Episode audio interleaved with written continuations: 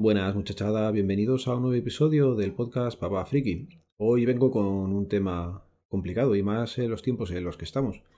Pero mira, eh, fue a raíz de una charla con Zurilla, con Juan Luis, en la que me invitó a hablar un poco del tema y le he recogido el guante, así que nada, lo primero darle un saludo y a ver qué tal, a ver qué tal queda. Sé que va a ser un tema duro y más en, en los tiempos en los que estamos, pero oye, había que hacerlo y, vamos con ello. En Londres, una chica de 19 años, una tal Emily Owen, ha muerto en el hospital después de un intento de suicidio en, su casa. La chica había advertido a la familia que era incapaz de gestionar el hecho de estar encerrada permanentemente en casa y no salir durante la pandemia por coronavirus. En Italia, por ejemplo, una enfermera se suicidó al haberse infectado por coronavirus. Se llamaba Daniela Treci y era enfermera en la unidad de cuidados intensivos del hospital en Lombardía. Tenía solo 34 años y actualmente se encontraba de baja por haberse infectado con el coronavirus y sentía gran preocupación por haber sido culpable de haber contagiado a más personas, hecho que le llevó a suicidarse en el mismo hospital. Una semana antes, otra enfermera también se suicidó en Venecia por estar bajo la misma presión que Daniela. El ministro regional de finanzas de Hesse, en Alemania, de 54 años, casado y con hijos, dejó una carta de suicidio, y su cuerpo fue encontrado junto a unas vías del tren. Todo esto ocurrió tras un emotivo discurso ante el Parlamento regional en el que advirtió que ahora estábamos al comienzo de una crisis de dimensiones desconocidas y que sería la tarea del siglo. Pero no sabemos qué dinámica seguirá.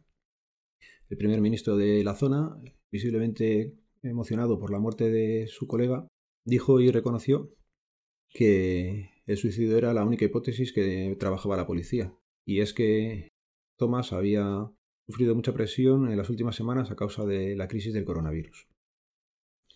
Hace unos días un varón de mediana edad eh, fallecía al precipitarse desde un balcón en la localidad costera de Murcia. Un familiar suyo, que avisó de lo sucedido, indicó además que esta persona llevaba cuatro días aislada en una habitación de su vivienda, puesto que sufría síntomas compatibles con el coronavirus. Como veis, eh, no todo el mundo gestiona esta crisis de la misma manera y es un tema que afecta a todas las clases sociales y profesiones. Y ya en 2008 la crisis económica nos mostró unos efectos negativos sobre la salud mental en general y los suicidios en particular, hubo investigaciones a nivel europeo que relacionaron el aumento de un 1% en la tasa de desempleo con un aumento del 0,8% en la tasa de suicidios de personas menores de 65 años. No podemos permitirnos el lujo de ignorar esas lecciones, nos explica Anthony Hansean, que es el presidente de la Fundación Española para la Prevención del Suicidio y de la Sociedad Española de Suicidiología. Tócate los pies en nombrecito. Vaya por delante que me ha sorprendido mucho y no para bien encontrar que hay congresos y cursos sobre suicidiología. Que menudo nombrecito, repito. A 100 euros de media a las charlas, IVA no incluido. O sea que encima hay negocio montado con todo el tema del suicidio, pero bueno. Hay que recordar también que hasta la aparición del COVID-19 era la primera causa de muerte externa en España. Acababa al año con la vida de 3.600 personas, eh, haciendo el cálculo unos 10 al día, el doble de muertes que las que había por accidentes de tráfico. Las medidas de confinamiento prolongadas pueden aumentar el riesgo suicida entre la población y ya se está viendo. Estos fines de semana últimos de confinamiento han sido varias las intervenciones policiales con gente que se ha lanzado a la calle con machetes o saltándose las medidas del confinamiento para enfrentarse a la policía directamente. Puede que estuvieran buscando un suicidio mediante policía. En inglés es suicide by cop, o como se diga, que es muy habitual en Estados Unidos por otra parte. Básicamente es eso, enfrentarte a la policía buscando que sea ella la que la que acabe con tu vida, cosa bastante más eh, fácil de que ocurra en Estados Unidos que en España. Pero también hay que tener en cuenta que de aquí a mucho tiempo las posibles consecuencias económicas de esta pandemia eh, harán que nuevamente mucha gente no encuentre salida a su situación financiera y recorra al suicidio como, forma de resolverla. Y miedo me da pensar que haya también suicidios ampliados. Me explico, son aquellos en los que un suicida decide llevarse por delante también la vida de la persona dependiente de él, ya que no va a ser poder capaz de darle lo que necesita y piensa que le está haciendo un favor.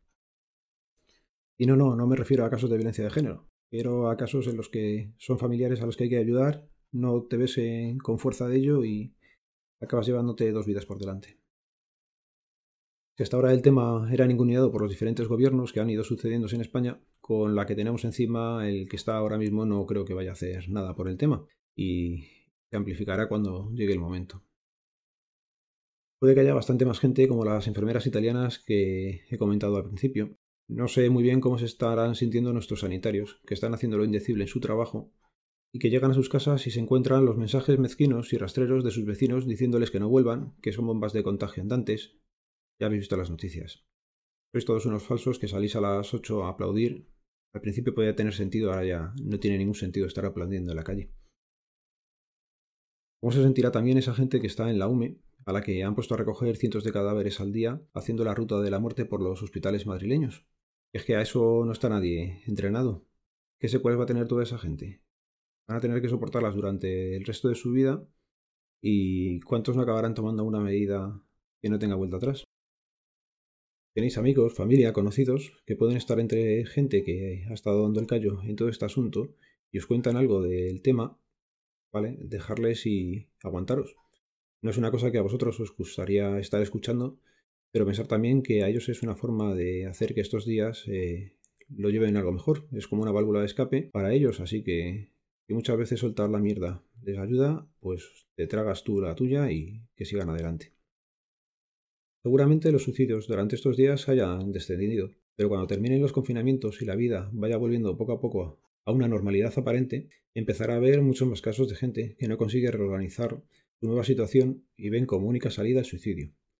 Ese es el momento de estar atento a los seres queridos, hablar con la gente y no solo mandar chorradas por redes sociales y el último vídeo de TikTok que os hace gracia, meter también alguna pregunta a ver cómo está el otro, saber si necesita algo, si le puedes echar una mano, que aunque sea una pequeña cosa para vosotros, lo mismo es mucho para él y puede hacer que cambie de idea o ver que sigue teniendo la gente interés en él.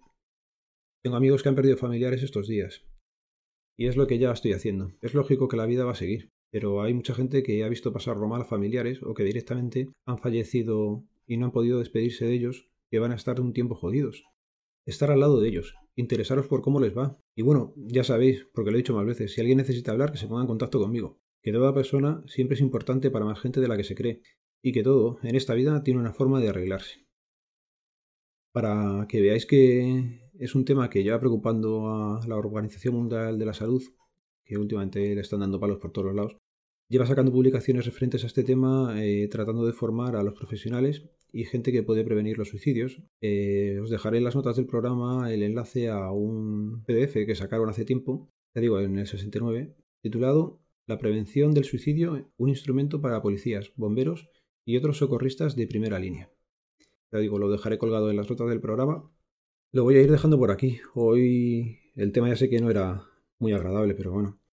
Van a ser tiempos difíciles los que esperan de aquí en adelante y y la enfermedad ya se ha llevado gente, procuremos que otros no decidan irse de forma voluntaria. Venga, un saludo, nos vemos, nos leemos, nos escuchamos. Adiós.